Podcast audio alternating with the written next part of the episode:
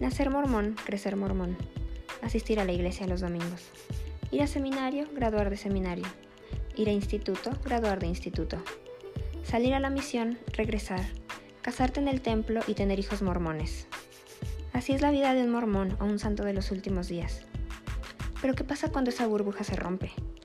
En Desmormonízate expondremos las enseñanzas y doctrinas mormonas. Te contaré cómo ha sido para mí la transición fuera del mormonismo. Yo soy una dama elegida. Nos vemos la próxima semana.